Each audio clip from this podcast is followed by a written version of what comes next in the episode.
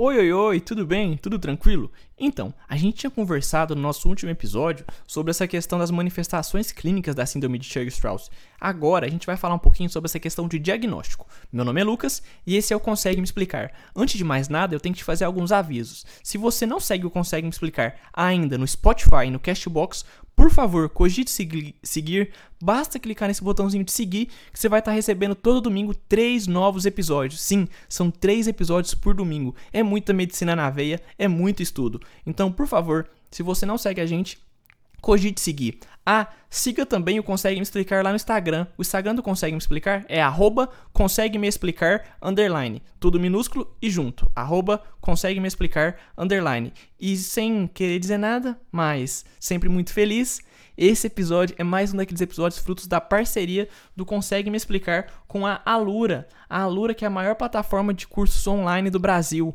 E lá no meu Linktree, que eu vou deixar sempre aí abaixo na descrição de todos os episódios, você pode adquirir os cursos da Alura com 10% de desconto. Dá uma olhadinha, você tem a Alura Tecnologia com esses 1.200 cursos, tem o Alura Língua, em que você pode aprender o inglês e espanhol com professores de qualidade e com um ensino que vai te ajudar bastante para você fazer um intercâmbio, escrever um artigo, estudar. Então dá uma olhadinha no Alura Língua também. E se você estiver procurando um novo hobby, vamos aprender um instrumento instrumento, a gente tem na Alura o Music Dot também, que te ensina a aprender instrumentos musicais, uma bateria, um instrumento de corda. Dá uma olhadinha. Então, muito obrigado, Alura, e vamos tocar o barco daqui. O episódio de hoje, então, a gente vai comentar sobre esse diagnóstico. A gente já sabe que pensou em síndrome de Churg-Strauss, a gente tem que pensar naquela tríade: hipereosinofilia, asma e vasculite necrosante. Beleza? Tranquilo. Quando a gente fizer o diagnóstico, a gente vai perceber que pode haver alterações laboratoriais inespecíficas, como por exemplo, anemia. anemia é uma alteração a, a laboratorial muito inespecífica. Afinal, uma anemia pode dizer o quê? Que o paciente está com uma anemia. Então, já, já pensa que é algo muito inespecífico. Uma leucocitose, que está tendo então um processo inflamatório no nosso corpo, um processo de reação, um aumento do volume, é, de, o, do volume sanguíneo do VHS e claro, nosso paciente vai ter uma eosinofilia, principalmente. Essa eosinofilia, a gente vai caracterizar ela assim, ó.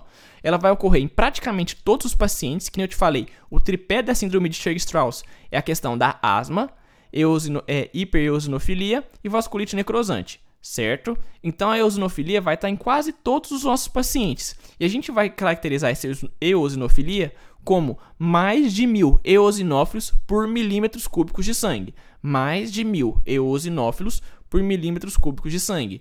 Pensou em eosinof eosinofilia, a gente tem que pensar em quê?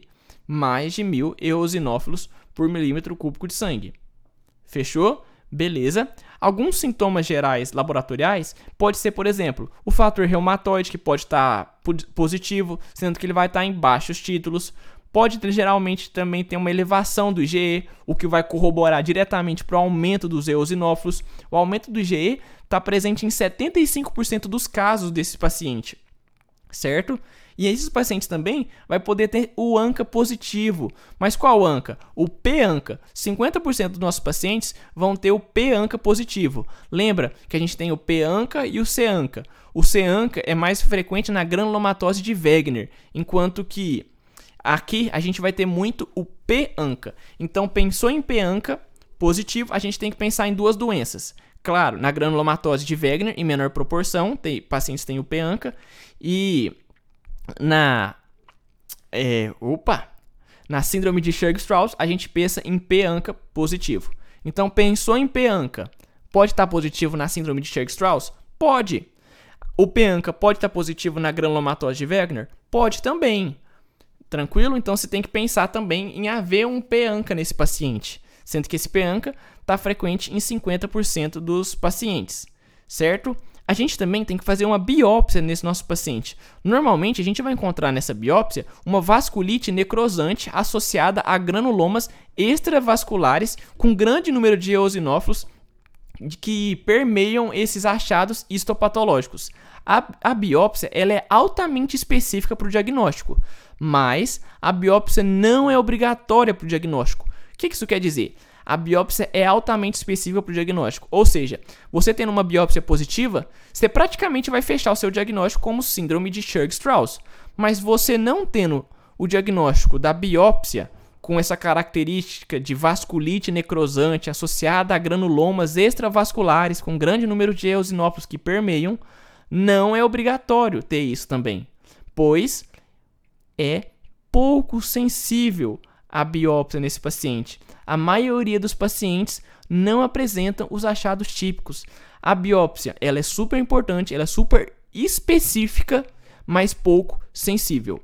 Biópsia é específica, mas pouco sensível. Ou seja, a gente ter um achado de biópsia é uma beleza, extremamente específico para a síndrome de Churg-Strauss, mas a sensibilidade dela é pouca.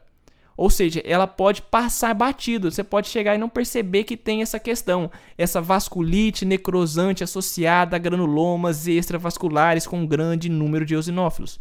Ou seja, biópsia é altamente sensível, mas pouco, desculpa, é altamente específica, mas pouco sensível. A maioria dos pacientes não apresentam os achados típicos. Lucas, vou pedir uma biópsia do meu paciente. De onde que eu peço a biópsia? Pulmão e pele. Vai pedir uma biópsia de um paciente com síndrome de Churg-Strauss? Biópsia de onde? Pele e pulmão. Pedir uma biópsia de paciente com Churg-Strauss? Biópsia de onde? Pulmão e pele. Pulmão e pele. Pulmão e pele. Pele e pulmão. Pense em, pense em uma coisa. Vai pedir biópsia? Pense em PP. Pulmão e pele. É de onde você vai pedir para fazer essa biópsia em si do nosso paciente. Em relação aos critérios diagnósticos em si, a gente vai ter seis critérios que a gente vai avaliar. Se o paciente tiver quatro desses seis critérios, desses seis critérios, a gente vai classificar o nosso paciente com a síndrome de Churg-Strauss. Os critérios são a asma, sendo que essa asma normalmente ela antecede os sintomas de vasculite, essa eosinofilia maior que 10%, ou seja, maior que 1000 eosinófilos por milímetros cúbicos de sangue, essa mono, uh, mono, mononeuropatia ou polineuropatia, ou seja, o acometimento de um ou mais nervos, sendo que não acomete sistema nervoso central, é apenas de sistema nervoso periférico.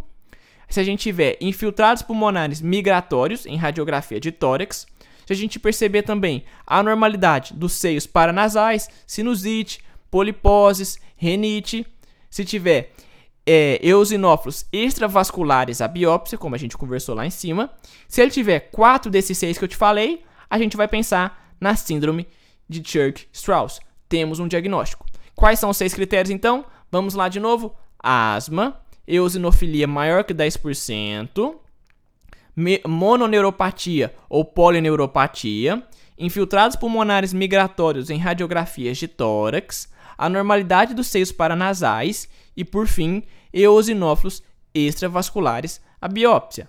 Vamos repetir então de baixo para cima. Pensou em síndrome de Churg-Strauss, quer, quer fechar o diagnóstico? Vê se tem essas seis coisas. Se tiver quatro dessas seis, a gente vai conseguir fechar esse diagnóstico. Paciente com eosinófilos extravasculares, a biópsia.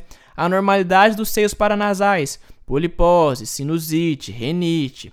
Infiltrados pulmonares em radiografia de tórax. Mononeuropatia ou polineuropatia, acometimento de um ou mais nervos, sendo que a síndrome de Churg-Strauss não acomete sistema nervoso central. Não esquece. Eosinofilia maior que 10%. E asma. De novo, eosinofilia maior que 10%. Asma, mononeuropatia ou polineuropatia, infiltrados pulmonares e mig é, migratórios em radiografia de tórax, anormalidade dos seios, é, dos seios paranasais, poliposes, renite, sinusite, eosinófilos extravasculares, a biópsia. Seu paciente tem mais de de, de uh, tem quatro ou mais desses seis critérios, a gente pode fechar o diagnóstico com a síndrome de Churg-Strauss. Decorou os critérios? Asma, eosinofilia maior que 10%, mononeuropatia ou polineuropatia, infiltrados pulmonares, com, eh, infiltrados pulmonares migratórios em radiografia de tórax, anormalidade dos seios paranasais, eosinófilos extravasculares à biópsia. Agora eu cansei. A gente repetiu, repetiu, repetiu. Lembrar que a gente vai pedir uma biópsia de onde? Pulmão e pele. Biópsia nossa é de pulmão e pele. Tá, pode, tá, pode ter P ANCA positivo? Pode sim. P ANCA pode ser positivo em 50% dos casos. Lucas, peguei meu paciente e descobri que ele está com elevação do IgE. É normal? Sim, é normal e vai corroborar muito para o aumento de eosinófilos, sendo que o IgE, tá, o aumento de IgE está presente em 75% dos nossos casos. Fechou? Tranquilo? Tamo conversando bem? Certo? Então eu acho que eu tinha que falar isso com você. Não esquece que a gente pegou um paciente com Sherg Strauss, a gente tem que pedir uma radiografia dele, a gente tem que ver essa radiografia para olhar o que? Se tem esse padrão de opacidades em vidro fosco e consolidações que são vistas nesses pacientes com históricos de asma e eosinofilia. Beleza? Tranquilo? Estamos conversado e normalmente ele apresenta com um, aspecto, com um espectro de manifestações histológicas nos pulmões, incluindo bronquite asmática, pneumonia eosinofílica, granuloma, granulomas extravasculares, como a gente conversou, e claro, vasculite necrosante. Certo? Beleza? Tamo conversado certinho. Então, no próximo episódio, a gente termina matando falando de tratamento ligeirinho. Eu espero muito te ajudado. Muito obrigado, Alura, por essa parceria. Gente, não vamos deixar de olhar aí embaixo o link da Alura, meu Linktree, para você ter. Se você adquirir um dos cursos pelo meu Linktree, você ganha 10% de desconto. Seja na Alura Língua, seja nos cursos de tecnologia da Alura, que são mais de 1.200 cursos, seja no Music Dot. Ambos são extremamente bons e benéficos. Você pode trabalhar um idioma, pode trabalhar uma área de tecnologia que está tão em alta, afinal, todo mundo tem procurado um profissional em T, aquele profissional multidisciplinar que sabe além das suas funções. E claro, aprender um instrumento para a cabeça. É tão importante aprender o instrumento, vai ajudar muito na sua memorização em si. Eu te peço que se você ainda não clicou nesse botãozinho de seguir do Spotify do Cashbox, é agora é o momento, é o momento final. Clica nesse botãozinho de seguir para você estar tá recebendo as notificações nossas clica nesse botãozinho de seguir aí. Clicou? Clicou, né? Tô confiando em você. E siga o Consegue Me Explicar lá no Instagram. É arroba consegue me explicar underline. Arroba consegue me explicar underline. Eu espero, torço, desejo, almejo que todos estejam bem, todos estejam se cuidando. Um muito obrigado a cada um de vocês. Espero que todos estejam muito bem mesmo. Um muito obrigado pela sua audiência, pela sua paciência com a minha repetição. A gente continua depois falando mais um pouquinho sobre essa questão de tratamento. Um beijo, muito obrigado e até a próxima. Valeu, falou e fui!